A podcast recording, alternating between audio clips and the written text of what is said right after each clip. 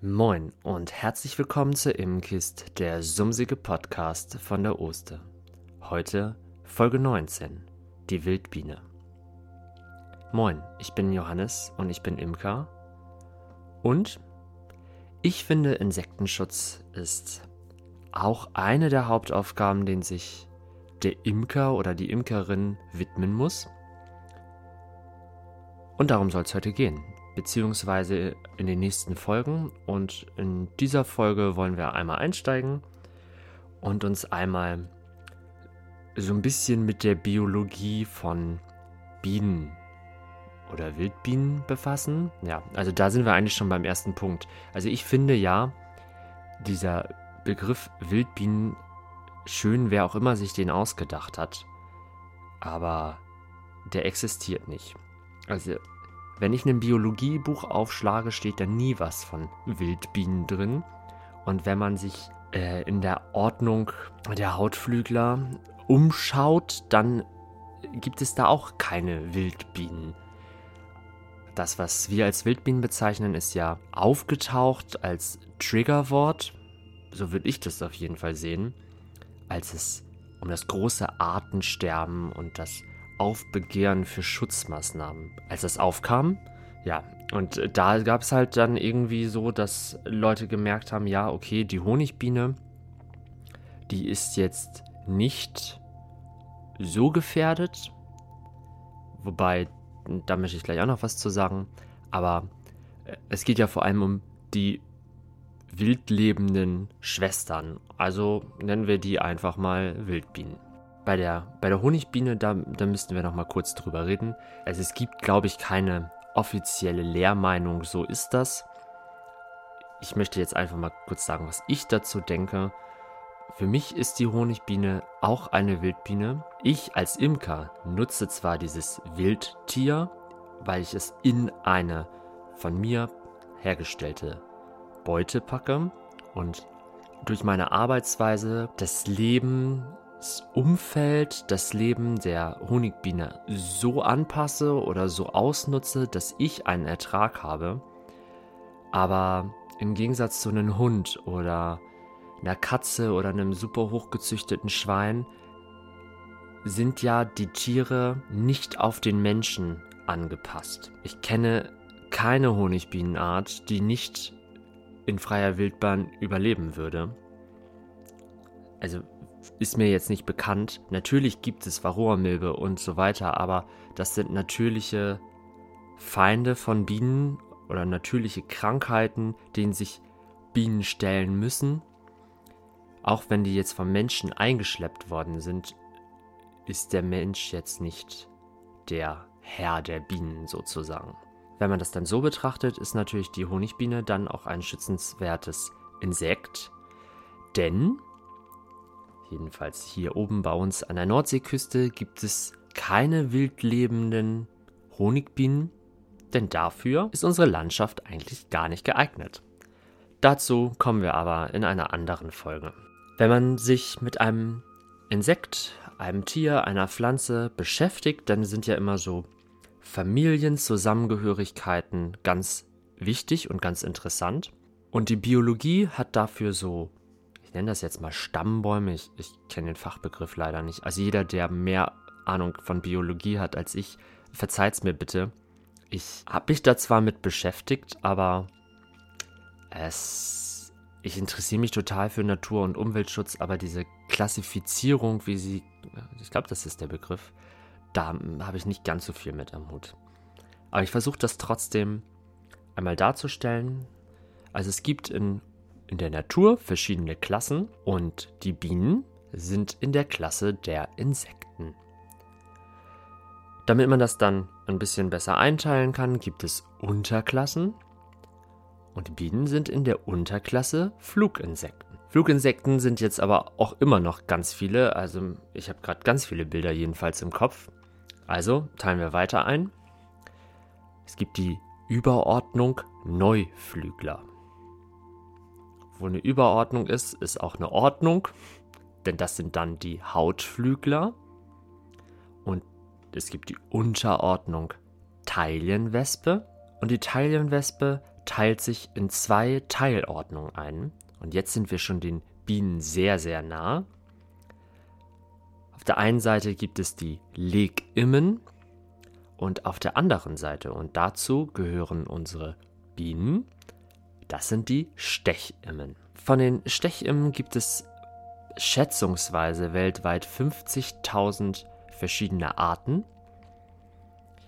50.000 Arten jetzt unter einer Teilordnung zu lassen, wäre natürlich viel zu einfach, also wird weiter eingeteilt in Überfamilien, Chrysidoidea, ich hoffe, das ist richtig ausgesprochen.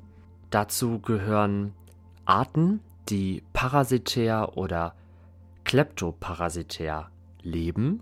Und so leben ungefähr 6000 Arten. Dann gibt es die Vespoidea, zu denen gehörten zum Beispiel die Wespe oder auch Ameisen. Ameisen? Ja. Ameisen gehören auch zu den Stechimmen und sind sehr nah verwandt mit den Bienen. Vespoidea, dazu gehören 24.000 Arten weltweit. Und die größte Überfamilie, zu der nachher dann auch unsere Bienen gehören, es sind mit 30.000 Arten die Apoidea. Dazu gehören Bienen, wie schon eben gesagt, und Grabwespen.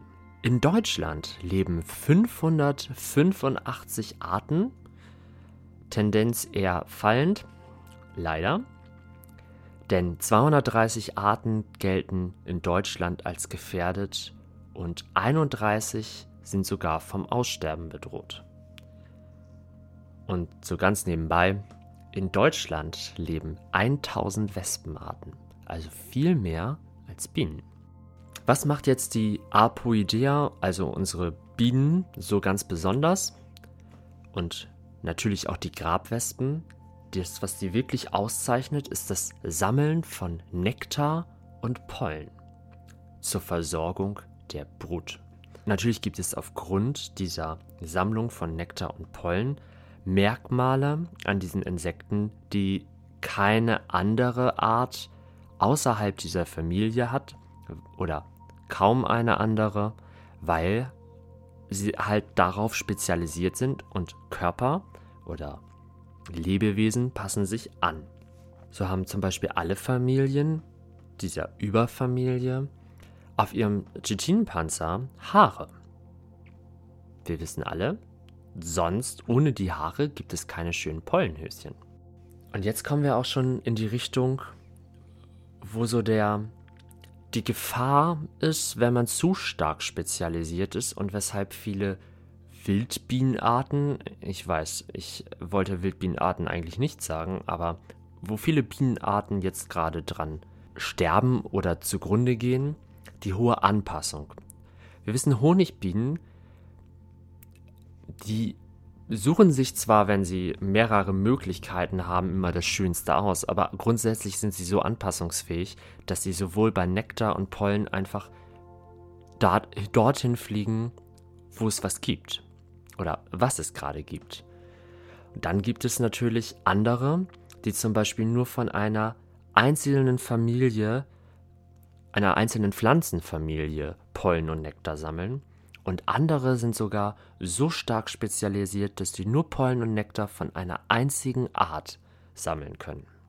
Dadurch ist natürlich die Lebensweise der Bienen stark angepasst. Wenn man also nur auf eine einzige Pflanzenart angewiesen ist, dann fliegt man natürlich nicht das ganze Jahr, sondern nur zu der Zeit, in der auch die Pflanze blüht. Und das sehen wir Imker ja auch immer wieder, der Rüssel oder die Zunge der Honigbiene ist relativ kurz im Vergleich zum Beispiel zu einer Hummel. Eine Hummel kann andere Blüten besuchen als eine Honigbiene, weil der Rüssel viel länger ist. Bevor wir diesen Podcast schließen, schauen wir uns jetzt noch die Verhaltensweise mit anderen der Art an, so möchte ich das mal nennen, denn die sind durchaus charakteristisch, aber auch ganz verschieden. Es gibt ganz wenig hochsoziale oder soziale Arten innerhalb der Familie der Bienen. Die richtige, super ausgebildete, hochsoziale Art kennt der Imker oder die Imkerin. Das ist nämlich die Honigbiene. soweit ich weiß, gibt es kein vergleichbares soziales Konstrukt, das genauso ist, außer bei den Honigbienen, Ameisen und Termiten. Vielleicht äh, habe ich nicht die, alle Informationen. Schreibt das gerne in die Kommentare oder schreibt mir eine Nachricht. Ich äh, bin immer bereit, was Neues dazu zu lernen. Aber von diesen drei weiß ich auf jeden Fall. Und das Besondere von diesen dreien ist halt, wobei wir ja hauptsächlich von der Biene jetzt reden, da ist halt das Besondere, dass sie das ganze Jahr über als Volk zusammenleben. Natürlich im Sommer stärker und im Winter weniger, aber grundsätzlich wird diese, dieses soziale Zusammensein, dieses soziale Miteinander das ganze Jahr über gelebt.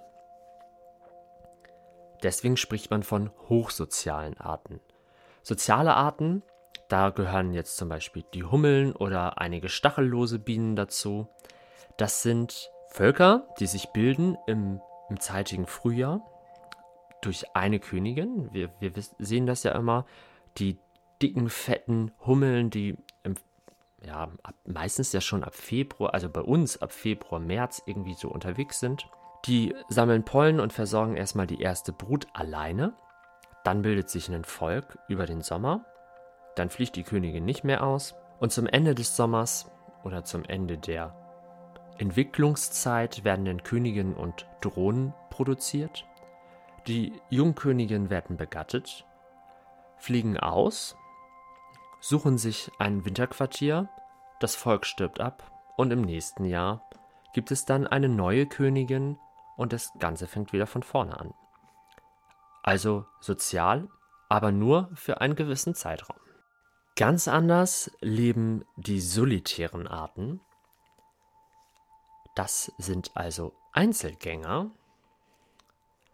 Die schlüpfen, warten auf das andere Geschlecht, dann kommt es zum Hochzeitsflug, wie der Imker das immer so schön bezeichnet. Die Drohnen sterben ab oder chillen und die äh, Mädels ähm, versorgen dann die Brut, legen Brutkammern an und, und dann sterben auch die irgendwann. Und nach einem Jahr gibt es dann neue Einzelgänger.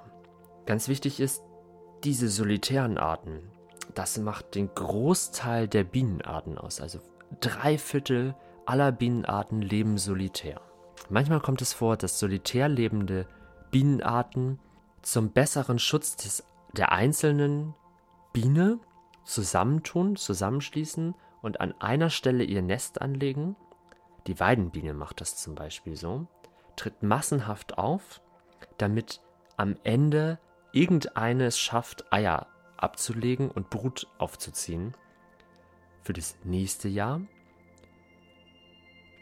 Es ist halt so ein, so ein Übergang. Ne? Es ist nicht richtig sozial, aber auch nicht richtig solitär. Also im Hinterkopf behalten, Mischformen gibt es auch. Und dann gibt es natürlich noch die ganz hinterhältigen Bienen. Das sind die Kuckucksbienen. Die Kuckucksbienen sind nach dem Vogel benannt in der Tat. Sie leben eigentlich praktisch genauso. Es gibt dabei verschiedene Varianten natürlich. Ganz einfach gesagt, die Kuckucksbiene tarnt sich gut, fliegt zum Beispiel in ein Hummelnest, legt dort ein Ei ab von den eigenen Nachkommen, lässt das von den Hummeln aufziehen und am Ende raus kommt eine neue Kuckucksbiene. Dieses Verhalten nennt man Sozialparasitismus und es grenzt sich von parasitären Wespen ab, dahingehend, dass halt ein bestehendes Netz nicht zerstört wird, sondern einfach nur durch ein weiteres Ei, ein fremdes Tier, ein fremdes Insekt erweitert wird, das dann dort als Ziehkind praktisch aufwächst, wohingegen parasitäre Wespen ja sich von der Brut ernähren. Also die dringen in ein Nest ein und zerfressen alles, was an Larven und Eiern und Pollen und so weiter da ist und zerstören sozusagen das Nest. Während die Kuckucksbiene oder die sozialparasitäre Biene sich die Eigenschaften eines sozialen Volkes nur zu Nutzen macht. So, aber an dieser Stelle wollen wir jetzt das Thema Bienen, Wildbienen für heute erstmal beenden. Ihr seht, ich, ich habe da schon Schwierigkeiten mit diesem Wort Wildbienen. Wie geht's euch? Ähm, das könnt ihr ja mal gerne in die Kommentare schreiben. Da bin ich auf eure Meinung auf jeden Fall gespannt. Wie seht ihr das? Sind Honigbienen auch Wildbienen? Gibt es überhaupt keine Wildbienen? Sind alles nur Bienen? Was denkt ihr dazu? Nächste Woche machen wir mit dem Thema weiter und schauen uns verschiedene Lebensräume, sowohl zum Brüten als auch zum Fressen von Bienen an. Und dann irgendwann machen wir dann auch bestimmt wieder das, was den Imker auch wirklich erfreut. Aber jetzt erstmal zwei, dreimal Wildbienen. Das tut auch mal ganz gut. Themenwünsche. Ich bin immer wieder auf der Suche nach verschiedenen Themenwünschen. Manche Themen, die in den letzten Wochen dran waren, sind sogar von euch gewünscht worden. Ja, schreibt auch die gerne in die Kommentare oder schickt sie mir persönlich. Vielen Dank, dass du eingeschaltet hast. Ich hoffe, du hattest Spaß. Wir sehen uns beim nächsten Mal. Nein, wir hören uns beim nächsten Mal. Mach's gut, bis denn und lass dich nicht stechen.